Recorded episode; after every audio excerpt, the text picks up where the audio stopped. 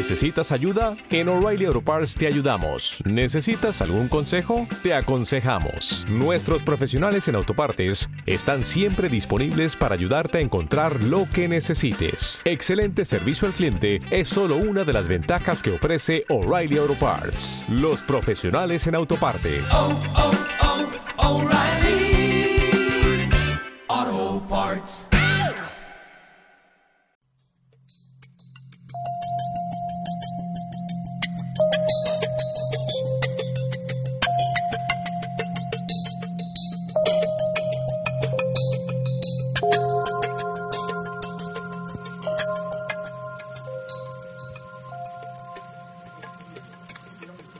Ahora, en nuestra segunda sección, eh, para hoy tenemos a Santiago Vázquez, que eh, nos va a dar una lección seguramente de conocimiento, de sabiduría sobre la caída de Lucifer, si existió, si existió, cómo fue, desde el punto de vista de la teología, desde el punto de vista de la teosofía. Vamos a plantearlo si hay alguna manera de poder entender este concepto desde otro tipo de vista desde alguna doctrina o desde otro tipo de religión. Yo ahora mismo le doy la bienvenida un día más a Santiago Vázquez al Ojo de Horus. Buenas noches, Santiago, ¿qué tal? Buenas noches y encantado de estar un, un sábado más aquí en este programa. Gracias por, eh, por tu invitación. Y menudo, menudo tema de esta noche, menudo tema. en la mesa nos acompaña Fernando Hilagas, eh, nos acompaña Saray Fanego, nos acompaña Rafael Alfonso y nos acompaña Eva Yacesca y también nos acompaña eh, Antonio Benito. Pues un saludo para eh, todos ellos. Entre todos vamos a intentar dar un poquito de luz eh, a este tema, que ya sabes que bueno, está muy manido, pero vamos a intentar darle un enfoque de un punto de vista, intentarlo por lo menos un poquito distinto. Entonces, cuando quieras podemos empezar a tratar el tema desde el punto de vista de la teología, por ejemplo, o desde el punto de vista de la teosofía. Bueno, es que son, eh, en realidad son, son cosas que tienen un sustrato común, que es el espíritu, pero desde luego tienen un, un enfoque muy diferente, puesto que, por ejemplo, has citado espiritismo o doctrina espiritista, teosofía y luego desde el aspecto teológico, teológico eh, no solamente católico, sino cristiano en general, pero tampoco olvidemos eh, la teología islámica, eh, la judaica, la judía. para el espiritismo, por ejemplo, no hay caída. Y para el espiritismo no hubo ningún ángel que, que se reveló directamente eh, para la teosofía tampoco, tampoco, o sea que no, hay nada que decir al respecto en cuanto a caída. Si tenemos como caída la rebelión de los ángeles, no hay, no hay. Qué interesante, qué interesante. O sea, desde eh, la doctrina espírita, desde el punto de vista de la doctrina espírita, no hay caída. No, no hay caída. Y desde el punto de vista de la doctrina espírita, eh, ¿existe Lucifer o el ángel caído o el primero que empieza a hacer el mal? En absoluto. Y este, y este fue precisamente uno de los motivos, eh, por no decir que, todo el libro, hablo del libro de los espíritus, que publicó Alan Kardec, el, el primero. Eh, creo que después de un breve eh, libro que tengo aquí en la biblioteca, titulado ¿Qué es el espiritismo?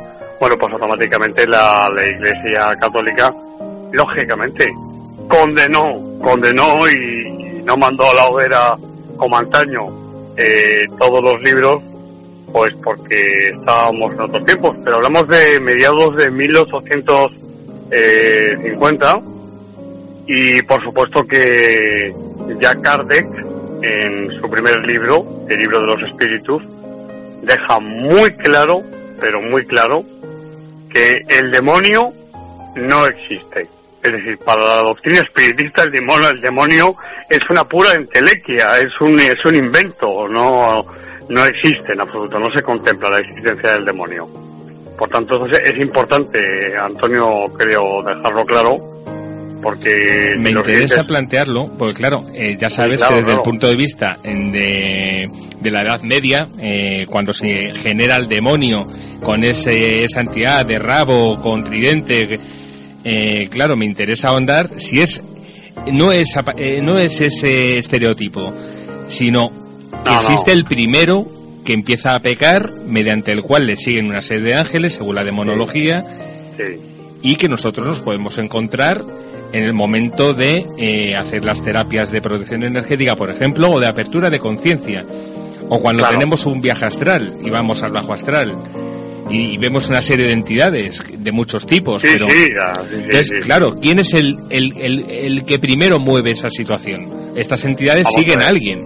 Vamos a ver, es que aquí, eh, como, como, como bien sabes y como bien sabéis, hay que, hay que, hay que, hay que definir o por lo menos diferenciar. Una cosa es un alma de un difunto, eso es una cosa, que seríamos nosotros, o la mayoría de nosotros, porque hay quien opina que hay incluso ángeles y demonios encarnados. Bueno, eso por un lado. Pero es que si hablamos de, si hablamos de rebelión desde un punto de vista teológico, nos vamos al último libro de la Biblia, que es el Apocalipsis. Es decir, la caída, si bien eh, Jesús de Nazaret sí que hizo referencia a, ello eh, y le nombra treinta y tantas veces en los cuatro evangelios, es cierto que realmente esa rebelión de la que hablamos aparece en Apocalipsis. Es decir, en el último libro que fue escrito eh, según la tradición, porque no está aprobado, por el apóstol Juan en Patmos con más de 100 años, o cerca de 100 años de edad. Era un anciano. Por tanto, mm, realmente, realmente base bíblica en el Antiguo Testamento de la, de la rebelión de los ángeles y de su caída de los cielos y demás, no hay absolutamente nada. Esto hay que dejarlo muy claro y dejarlo eh, bien sentado que no hay base bíblica eh, alguna en el Antiguo Testamento donde se acredite, donde se diga que los ángeles o ciertos ángeles, como dice Apocalipsis, un tercio de, los ángeles se rebelaron. ¿eh? Esto hay que dejarlo muy claro, Antonio. A mí me interesa, eh, Santiago, en un momento dado, plantear Vamos a ver. Si supongamos que esto no existió, ¿de acuerdo? Y me salí un poquito del tema, pero cuando se realiza un exorcismo, por ejemplo, sí. Mm, claro, eh, estamos descartando todo el tema psicológico, psiquiátrico. Eh, descartado todo eso. Descartado todo esto. Y hay una entidad poseedora de un cuerpo y, bueno, pues, por verdad o por mentira, esta entidad dice que es Lucifer. Planteemos, ¿de acuerdo? Sí. ¿Este Lucifer existió realmente? ¿Existe realmente? Vamos a ver, vamos a ver, porque es que una pregunta nos lleva a otra y esa otra a otra y demás. El, no voy a decir el más reciente, pero... ¿Te está gustando este episodio? Hazte fan desde el botón Apoyar del podcast de Nivos. Elige tu aportación y podrás escuchar este y el resto de sus episodios extra. Además, ayudarás a su productor a seguir creando contenido con la misma pasión y dedicación. ¿No te encantaría tener 100 dólares extra en tu bolsillo? Haz que un experto bilingüe de TurboTax declare tus impuestos para el 31 de marzo y obtén 100 dólares de vuelta al instante. Porque no importa cuáles hayan sido tus logros del año pasado, TurboTax hace que cuenten Obtén 100 dólares de vuelta y tus impuestos con 100% de precisión. Solo con Intuit TurboTax. Debes declarar para el 31 de marzo. Crédito solo aplicable al costo de la presentación federal con TurboTax Full Service. Oferta sujeta a cambios o cancelación en cualquier momento.